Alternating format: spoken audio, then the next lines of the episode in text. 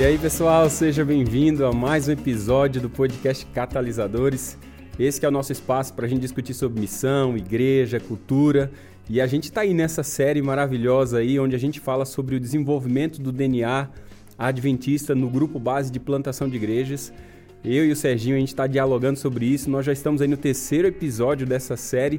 E hoje, Serginho, cara, hoje, continuação aí da, da, daquela pegada do episódio anterior, onde a gente falou sobre uhum. o porquê de plantar igrejas. Hoje a gente vai falar sim de como que a gente participa da missão de Deus, porque isso é de fato a essência do que é ser igreja. Ela é uma participante do grande plano missionário de Deus. E, cara, esse episódio de hoje promete, né, Serginho? Cara, olha, eu acho que hoje a gente vai, é, na conversa, que se Deus quiser, pela sua graça, a gente vai tirar dúvida de muita gente da questão, uh, mesmo a questão eclesiológica mesmo, a função da igreja, uh, não como um fim em si mesma, mas como um dos instrumentos que Deus usa no seu propósito maior, na sua missão, né?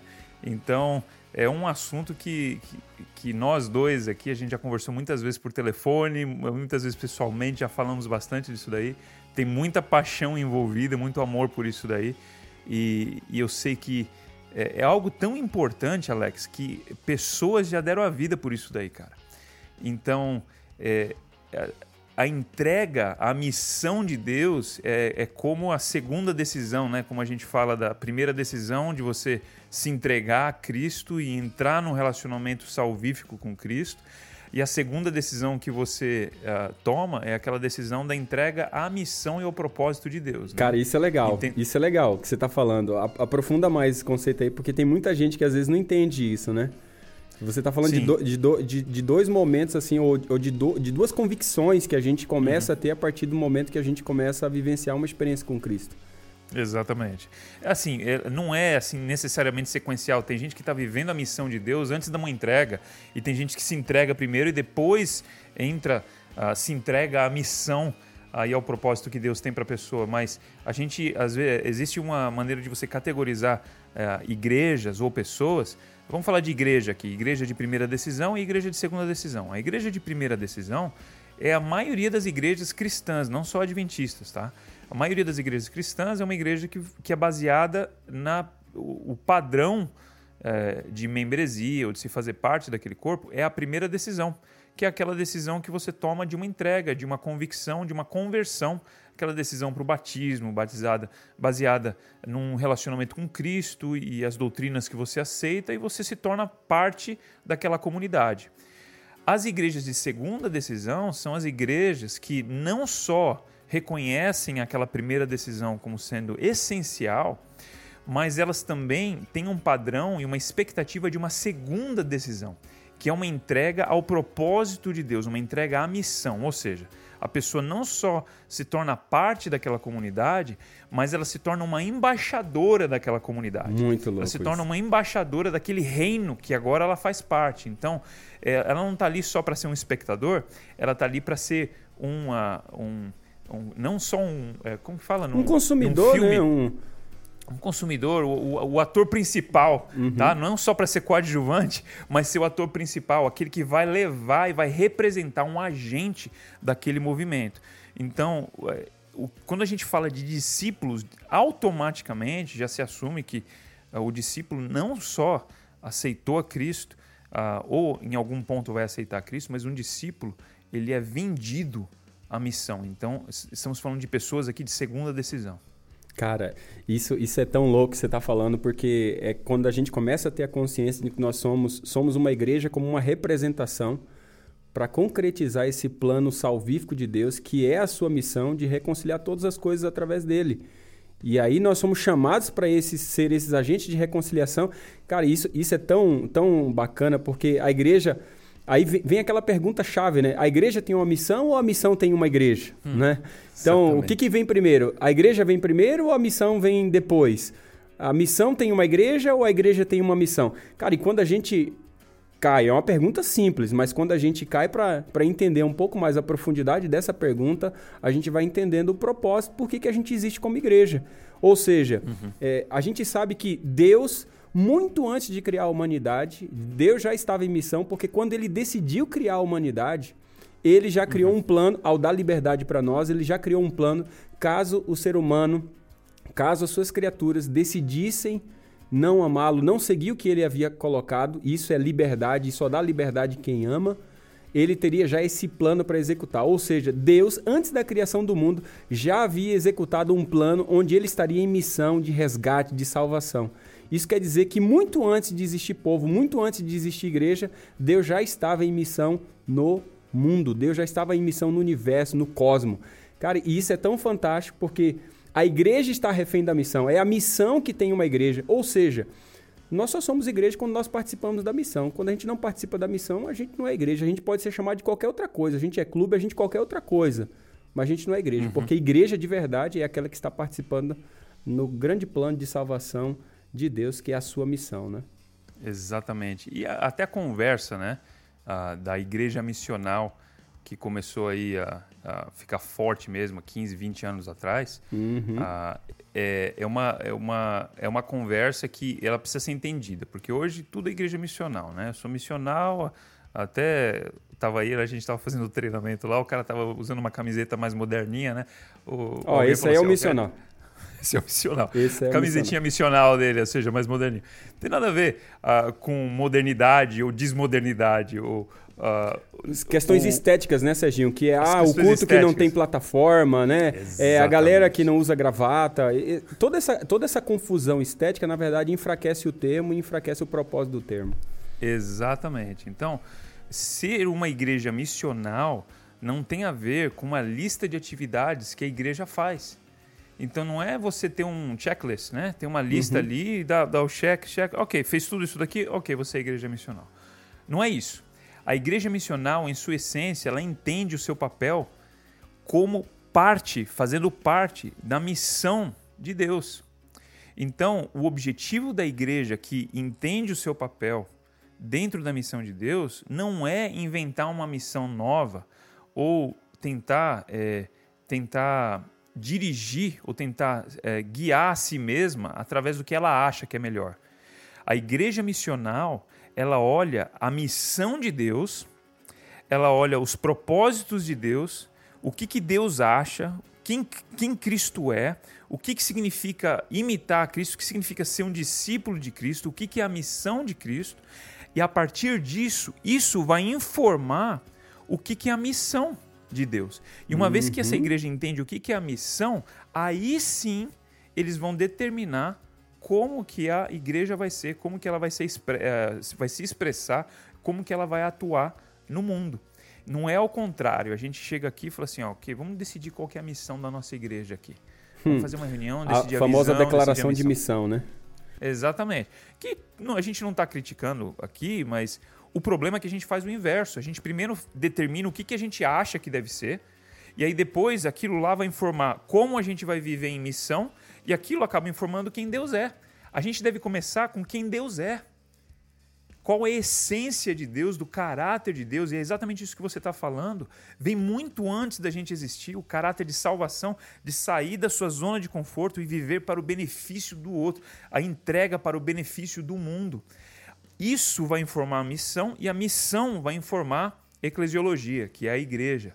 Né? Então, quando a gente começa pela eclesiologia, o que a gente acha que deve ser a igreja, a gente uh, determina a partir daquilo que, que vai ser a missão e depois a gente determina o que vai ser Deus. A gente acaba com Cristo, com Deus totalmente diferente, que é refém da, das nossos pensamentos, das nossas tradições dos nossos costumes. Se a gente entender que a igreja é um acontecimento na história, consequentemente é um fenômeno sociológico, a gente vai se basear mais em nós mesmos, na nossa própria sociologia, do que, na verdade, na razão de quem Deus é, da sua natureza, dos seus atributos, né, dos seus valores principais.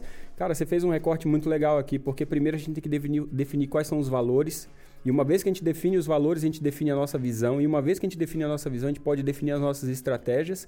E uma vez que a gente define as nossas estratégias, a gente pode definir as nossas estruturas. O problema é que a gente foi viciado aí direto nas estruturas. A gente primeiro implementa a estrutura, depois a gente vai atrás da estratégia para fazer funcionar a estrutura. E se der tempo, a gente vai atrás de alguma visão. E se algum dia isso acontecer, a gente vai é, atrás dos valores. E essa reflexão aqui é o caminho inverso disso que a gente está acostumado. Primeiro vamos entender quem Deus é. Vamos entender o que, que ele está fazendo no mundo. Vamos entender qual é o plano dele. A partir disso, vamos definir qual é a nossa missão. A partir da missão dele. Tem um cara que a gente, nós dois conhecemos muito, e eu acho que muita gente também já ouviu falar dele, chamado David Bosch. Ele diz que a missão uhum. da igreja deve ser derivada da missão de Cristo. Uhum. A igreja não tem uma missão própria vindo da própria cabeça dela, ou que ela define como cópia de Peter Druck, Jack Welch, ou dos grandes gurus aí do, do, do, da administração, que define muito o movimento daquilo que nós chamamos de crescimento de igreja. Cara, uhum. nós definimos os valores, a base da igreja, baseado naquilo que eram os valores de Cristo. A gente começa a olhar Sim. muito mais para Mateus 5 a 7, entendeu? Das uhum. bem-aventuranças. A gente começa a olhar a narrativa bíblica desse Deus missionário ao longo de toda a palavra. E é baseado nisso que a gente vai definir o que é missão. E aí a gente entende o que é ser missional também, que é participar dessa missão de maneira encarnada dentro do nosso contexto. E assim a gente pode definir muito mais as nossas estratégias sociais, do contexto social pela qual nós vivemos, de vivenciar a igreja. E isso deve definir as nossas estruturas. O problema é que a gente tem feito o caminho inverso e por isso que a gente tem embananado tanto nessa nossa caminhada que a gente esqueceu do que é ser igreja. A gente se tornou mais um clube, a gente se tornou muito mais parecido em alguns contextos como empresa, a gente se tornou, quem sabe, aí uma entidade muito mais social do que vivenciar a igreja, que é de fato uma embaixada que está reconciliando as pessoas com Cristo. E isso é Uau. fantástico, cara. Cara, eu vou, vou te falar que quando a gente começa numa reunião de grupo base, você, você sabe muito bem disso daí, a gente começa a falar sobre o que, que por que plantar igreja, a gente começa a falar de algumas das coisas que a gente já falou nos episódios passados aí. Uh, mas quando a gente entra no assunto de missão, é, o, o, desafio é a gente entender a mente de Deus. Inclusive tem a mente, tem um, tem um livro que eu estou lendo aqui que chama A Mente de Cristo, né? É, eu esqueci o nome do, do, do autor, mas é assim, é, é, excelente, porque parece que ele vai ali por trás de Cristo, nos bastidores, e ele tenta entender quais são os princípios que levaram a Jesus ter as ações que ele tinha, que ele tinha. Sabe? Se a gente pegar só as ações, por isso que eu falei que não é, não vale, não, não é suficiente a gente ter uma lista de ações. A gente tem que entender os princípios que estão motivando aquelas ações, porque as ações elas podem mudar de contexto para contexto. Multiplicar pão é algo que funcionava no contexto de Cristo. No meu contexto aqui, no, na América do Norte, no Nordeste da América do Norte, extremamente secular, multiplicar o pão e multiplicar peixe não, não daria. Seria um show, mas não resolveria o problema das pessoas aqui. O, problema, o milagre aqui uh, e, a, e a bênção aqui precisa ser algo diferente. Então, se a gente se apegar às ações, a gente vai imitar igrejas, a gente vai imitar modinhas e vai chamar aquilo lá de igreja missional. A igreja missional é uma igreja fiel, é uma igreja obediente, é uma igreja que entende o seu papel. E eu gosto de falar o papel da igreja em vez da missão da igreja. Não tem problema falar da missão da igreja. A gente, Ellen White mesmo fala várias vezes a missão da igreja. Sim, claro. Mas entendendo que é o papel da igreja dentro da missão de Deus. A gente entende que Deus ele existe fora da igreja também ele está fazendo o seu trabalho nos corações das pessoas, no mundo, apesar de nós. É Entendeu? Quando a gente é chega numa comunidade, a gente tem que entender que não é a gente que está trazendo necessariamente Deus no bolso ali. Deus já está operando ali através de pessoas. A gente tem que ser humilde o suficiente como igreja, como discípulos de Cristo, para reconhecer que Deus já está ali e tentar entender o que Deus já está fazendo e se juntar a Deus na missão dele. Cara, tem, tem dois textos disso que você está falando que eu acho que são textos base para nós. Um está em Colossenses capítulo 1, versículo 15 a 20. Eu gostaria de ler esses textos, depois a gente comenta uhum. aqui, porque faz muito sentido uh, o que a palavra diz e o que a gente está comentando em cima desses textos da, da, da, palavra. Olha o que diz aqui, ó. Diz assim, ó, Ele, Cristo, é a imagem do Deus invisível. Ele é o primogênito de toda a criação. De toda. Sérgio, grava isso. De toda a hum. criação. Pois nele foram criadas todas as coisas, nos céus e na terra, as visíveis e as invisíveis, sejam tronos, sejam soberanias, quer principados, quer potestades, tudo foi criado por meio dele e para ele. Ele é antes de todas as coisas e nele tudo subsiste. Ele é a cabeça é, ele é a cabeça do corpo, da igreja. Ele é o princípio, o primogênito dentre os mortos, para que em todas as coisas tenha ele primazia. Porque aprove a Deus que nele residisse toda a plenitude, e que, havendo feito a paz pelo seu sangue da cruz, por meio dele, reconciliasse consigo mesmo todas as coisas, quer sobre a terra, quer sobre os céus. Veja, eu, eu gosto de citar esse texto porque esse texto mostra que é tudo. Quando é tudo, Sérgio, nós estamos falando aqui que é social, é mental, é espiritual, é físico, é ambiental. A reconciliação de Deus é total. Ela não é só espiritual, como a gente sempre está em busca só da reconciliação espiritual das pessoas. Uhum. A reconciliação de Cristo no mundo é a reconciliação completa, é de tudo. Quando ele reconcilia a gente, ele reconcilia o homem como um todo. E não compartimentalizado como a gente está acostumado dentro da filosofia grega platônica, ah. né? Agora, olha esse outro texto que está em 2 Coríntios capítulo 5, versículo 17 em diante. Diz assim, ó. E se alguém está em Cristo, é uma nova criação. Sérgio, o que é uma nova criação? Pô, o cara é novo socialmente, mentalmente, espiritualmente, fisicamente e ambientalmente. A cabeça, a mente do cara, dentro dessa lógica da mente de Cristo, é diferente. Eu uhum. pergunto, alguém que está em Cristo, os relacionamentos sociais, os relacionamentos pessoais sociais, são diferentes ou não são? Claro que são. Lógico. A intencionalidade é outra. o cuidado com o seu próprio corpo, com sua vida, é diferente ou não? É óbvio. Sua mente é diferente ou não? Claro que sim. Espiritualmente, diferente. Ambientalmente, o cara chuta cachorro? O cara envenena cachorro, como eu tive uma vez, não vou falar muito, senão pode pegar alguém aqui, né, lá do, do meu antigo distrito, um cara que jogou chumbinho na frente da igreja e matou um monte de cachorro, aí a gente tinha que discutir em comissão de igreja Nossa. disciplina para um cara que era exterminador de cachorro. O cara não tem a consciência de Cristo de entender de que ele está redimindo também a sua criação e quando se estende a natureza criada, tanto a, a fauna, a flora, tudo. É uhum. interessante isso, essa consciência, porque todo mundo está falando de sustentabilidade aí e a gente deveria ter essa pauta na palavra e a gente, a gente precisa discutir um pouco mais essa pauta, que é uma pauta nossa. Aí vem o interessante, o texto continua assim, diz assim, ó. Tudo isso aí que está gerando de novo, as pessoas são novas em Cristo, tudo isso aí provém de Deus. Porque Ele, Serginho, nos reconciliou reconciliou consigo mesmo por meio de Cristo. E Ele nos deu o ministério da reconciliação. A hum. saber que Deus estava em Cristo reconciliando consigo o mundo, não imputando aos homens as suas transgressões. E Ele nos confiou a palavra da reconciliação de sorte que agora nós somos embaixadores em nome de Cristo, como se Deus exortasse por nosso intermédio, em nome de Cristo. Pois nós rogamos, vos reconciliem com Deus. Cara, esse texto é fenomenal. Sabe por quê? Porque esse texto está dizendo o seguinte: eu agora trago você para você ser novo em mim. E se hum. você é novo em mim, agora eu te dou o ministério da reconciliação. E depois eu te dou a palavra de reconciliação. Quando você tem ministério e palavra, você tem aqui, ó, engajamento encarnacional e engajamento missional. Você uhum. sai para proclamar e você sai para encarnar. Você uhum. sai para ministrar encarnando e você sai para proclamar quando você vivencia o sai e vai, o ser missional, uhum. o ir para fazer discípulos. E é interessante quando a igreja não, ela não compartimentaliza ministério com palavra, ela não compartimentaliza atividade social ou ministério social com o ministério da proclamação, mas ela entende que missão é a junção dessas duas questões também. Ela entende que é ministério de reconciliação e palavra de reconciliação. Ela começa a exercer o seu papel como embaixada. Ela começa a ser igreja. Hum. Isso, isso é Uau. fantástico, porque agora o nome do ministério que a gente, que a gente recebe é um, um ministério da reconciliação. A igreja foi colocada ali, Serginho, para ser um, um movimento de reconciliação. E a mensagem que foi confiada a ela é a mensagem de reconciliar todas as coisas em Cristo. Não é só espiritual, é físico, é mental, é social, é ambiental. Todas as coisas foram colocadas para a igreja agora para que ela reconcilie. O que o texto está dizendo agora que nós somos é que nós somos embaixadores de Cristo. Serginho, o que é uma embaixada? Pô, embaixada que a gente só tem lá em Brasília. O resto que a gente tem nos outros lugares são consulados. Uma embaixada é uma uhum. representação. Você fala sempre disso para mim. Cara, nós somos representação. A representação é como se você tivesse um gostinho daquele território original que é a embaixada, o país original, naquele outro país. O que Deus está dizendo é o seguinte: eu coloquei a sua igreja, eu coloquei a sua casa, na sua, nessa vizinhança, para você ser um gostinho, um pedacinho do que é o céu. Se as pessoas na sua vizinhança quiserem ter a noção do que é o céu, conheça você e a sua casa. Se as pessoas uhum. nesse bairro, nessa comunidade, quiserem ter uma noção do que é o céu, conheça essa igreja.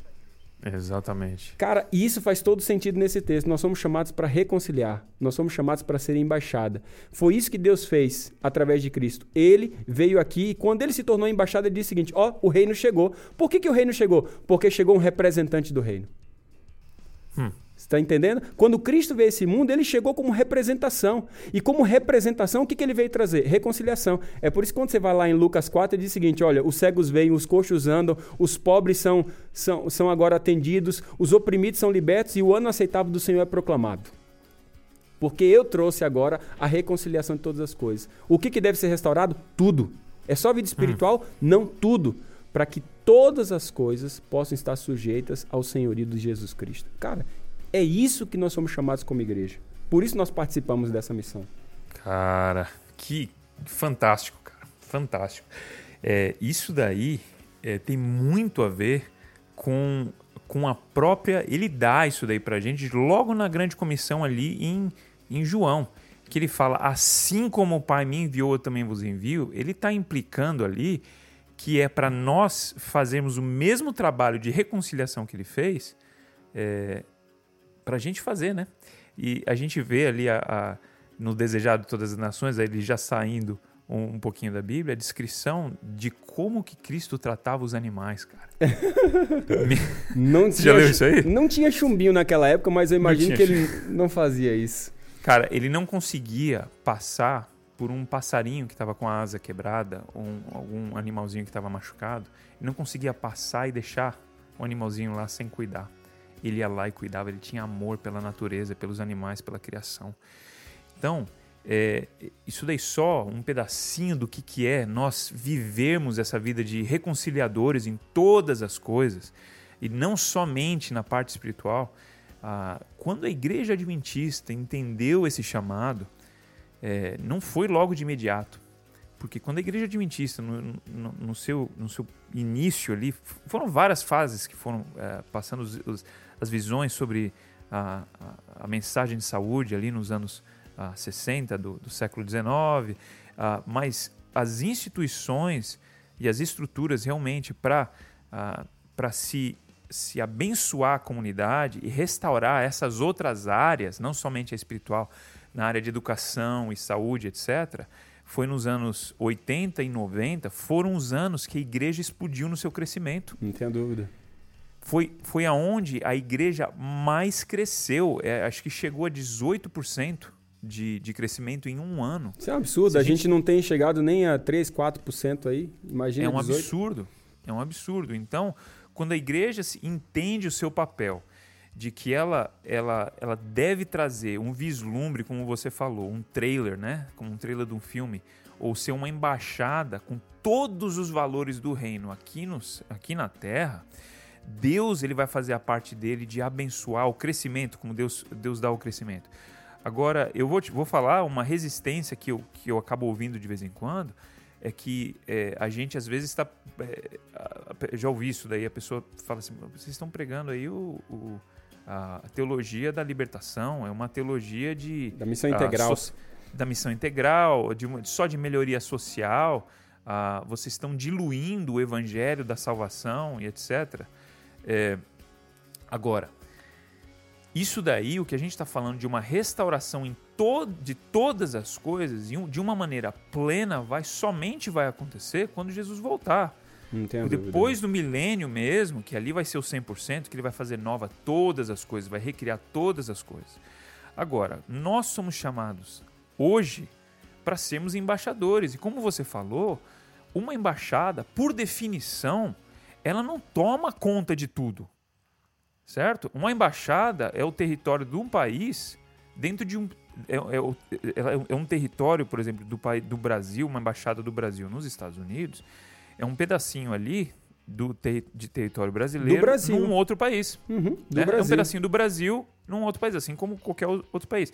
Então a embaixada brasileira aqui nos Estados Unidos, não, ela não toma conta do país inteiro. Mas se você vai ali, se você pisa ali dentro, você está pisando no Brasil. Os valores são valores brasileiros, as a cores, língua. a língua, exatamente, os documentos, as e etc, certo? Então, quando a gente está falando de uma embaixada, é a gente chegar e ter a mesma atitude de Cristo. A gente chegou, o reino chegou com a gente. Todos os valores do reino chegaram junto com a gente. Como que as pessoas vão entender o evangelho e o caráter de Deus são através de todos esses valores que você está falando aí, que você trouxe. É assim que as, as pessoas vão entender um pouquinho, vão ter um vislumbre, porque é impossível a gente trazer 100% o céu perfeito aqui à terra, certo? Mas a gente traz alguns valores. E ao a gente trazer esses valores, uma pessoa que está solitária, a gente ser um amigo para essa pessoa. Uma pessoa que está faminta, a gente alimentar. Uma pessoa que está em depressão, a gente tá ali para a pessoa. Uma pessoa que não tem amigos, a gente ser amigo para essa pessoa e etc. E assim vai. A pessoa vai ter um vislumbre e a gente vai tornar o reino de Deus tangível para aquela pessoa. Ela vai olhar aqueles valores, ela vai se apaixonar por aqueles valores. Ela está se apaixonando por, por Cristo e nem sabe ainda e aí sim, isso vai causar curiosidade, porque isso não é desse mundo. As pessoas vão falar de da onde que é isso? De que planeta que você é? Da onde que está vendo isso? É isso Ali sim, a gente tem que estar tá preparado para dar uma resposta da, da, da, esperança que vive dentro de nós. Então, como, como Pedro fala ali em uh, 1 Pedro 3,15, estejam sempre preparados para dar uma resposta. Ali está no contexto da gente viver sendo uma bênção para as pessoas. Então, a gente tem feito o contrário, a gente tenta dar as ideias abstratas para as pessoas e a gente espera que as pessoas entendam e simplesmente larguem tudo da vida delas, sabe? Larga o trabalho no sábado, se dediquem uh, primeiramente à, obra de Deus, sem elas entenderem o que, que, o que, que é o reino de Deus, quem é Deus em sua essência, a bondade, o amor de Deus, eles não experimentaram isso daí ainda. Então, às vezes, a gente está pedindo para as pessoas casarem com a gente sem a gente ter namorado. Você tá entendendo? Vem aqui, cara. Aceita essas, essas regras aqui, ó.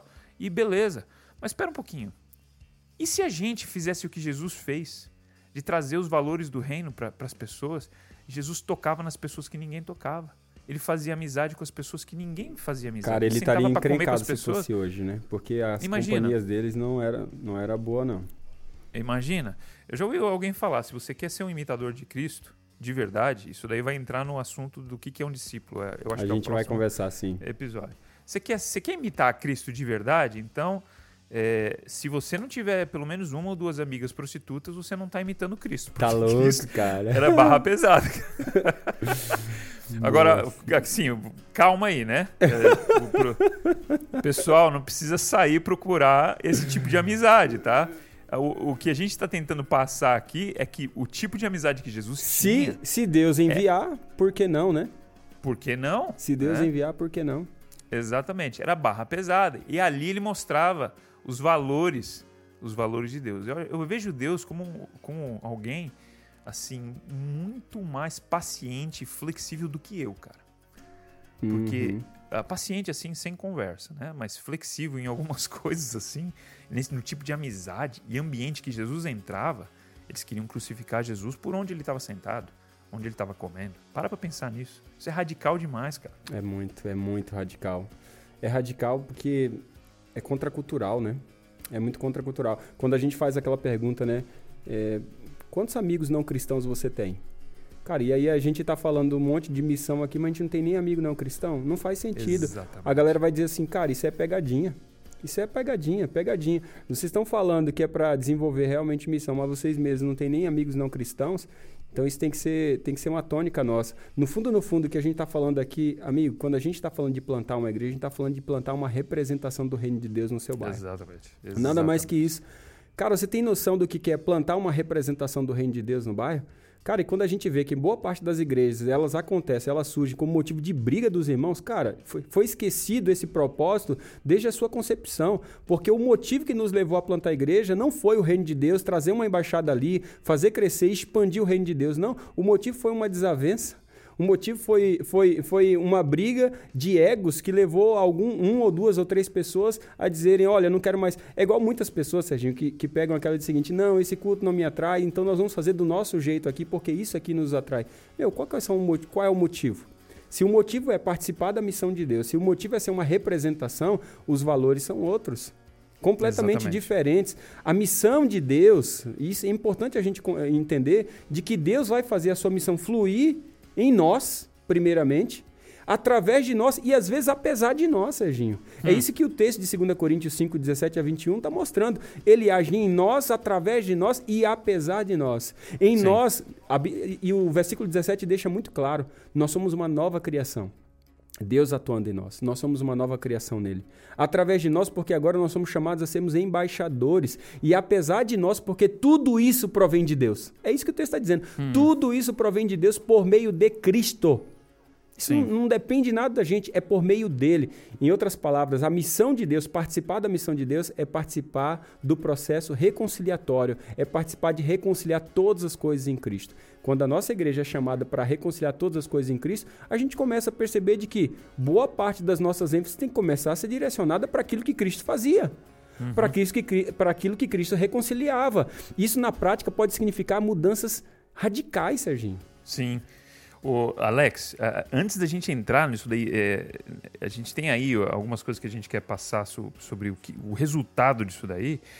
É, a ideia de uma igreja que, que se ajunta e se torna parte da missão de Cristo, em essência, é uma igreja que não mais vive para ela mesma. Uhum. O foco não é mais se tornar uma igreja com bons programas, e sim se tornar uma igreja que vai beneficiar, vai maximizar o seu potencial em beneficiar o mundo. A igreja existe para o benefício do mundo. A missão de Deus, quando a gente está falando de reconciliar toda, restaurar todas as coisas, é porque Cristo, Deus o Pai, quer salvar o mundo. Ele não voltou até agora porque ele quer que todos é, cheguem ao arrependimento. Todos tenham arrependimento, porque Ele quer salvar as pessoas. Porque Deus amou o mundo de tal maneira. Então, uma vez que a gente entende isso, a igreja não mais é um ponto de encontro para a gente se entreter e para a gente se alimentar espiritualmente, e sim um ponto de partida, de envio, uma plataforma de envio para que a igreja possa beneficiar o mundo. Em outras palavras, a igreja existe para o benefício do mundo e não para o próprio, para o próprio benefício. Ou seja, a igreja não é para mim. A igreja não é para você. A igreja é para aqueles que ainda não fazem parte da igreja. A igreja existe para aqueles que ainda não fazem parte do reino de Deus. Então, uma Cara, vez que a gente entende isso tem muitas implicações, falar. né? Isso tem muitas implicações, você está falando. Cara, se a igreja não é para mim, a igreja é para ser enviada para a comunidade, para os outros, cara, isso muda muita coisa. Não, muito, demais, cara. Se você olhar isso daí, as pessoas, uma vez que a gente entende uh, que é, é, a missão de Cristo é isso, e nós fazemos parte dessa missão, e nós temos um papel dentro dessa missão, uh, as pessoas vão conhecer a Cristo na nossa vizinhança. A gente vai entender que a igreja não acontece só no fim de semana. É. Nós somos a igreja enviada na nossa vizinhança. As boas novas vão ser proclamadas com ousadia. As pessoas serão abençoadas, elas vão pertencer né? A gente está falando dessa, desses relacionamentos radicais de Cristo, de pertencer, elas vão, se, vão crer e depois elas vão se tornar, uh, vão, se, vão ser transformadas, as pessoas vão ser cuidadas, a verdade vai prevalecer, uh, o casamento e as famílias vão prosperar, todos esses valores do reino a gente vai começar a ver em volta da gente, porque a gente vai entender que a igreja vai muito além do prédio e dos programas que acontecem ali dentro. Cara, Cara, eu vou dizer para ti já, isso demanda quebrantamento de coração, sabe?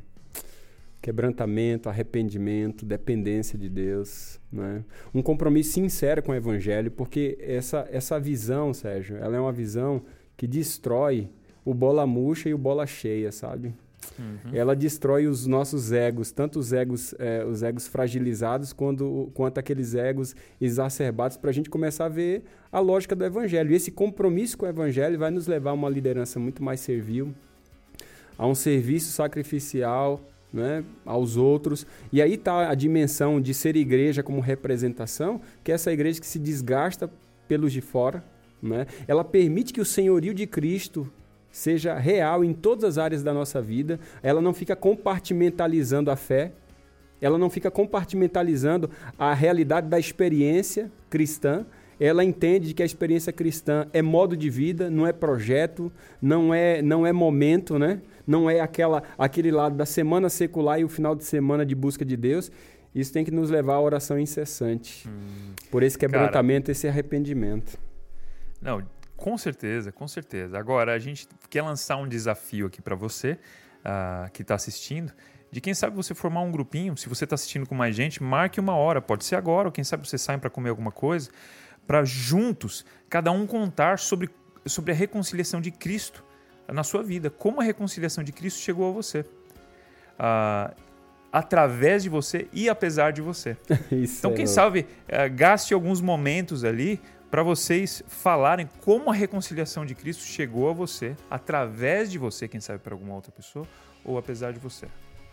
Cara, olha, se você fizer essa, essa, esse desafio que o Serginho lançou para você aqui, eu tenho certeza que vai ser experiência fantástica.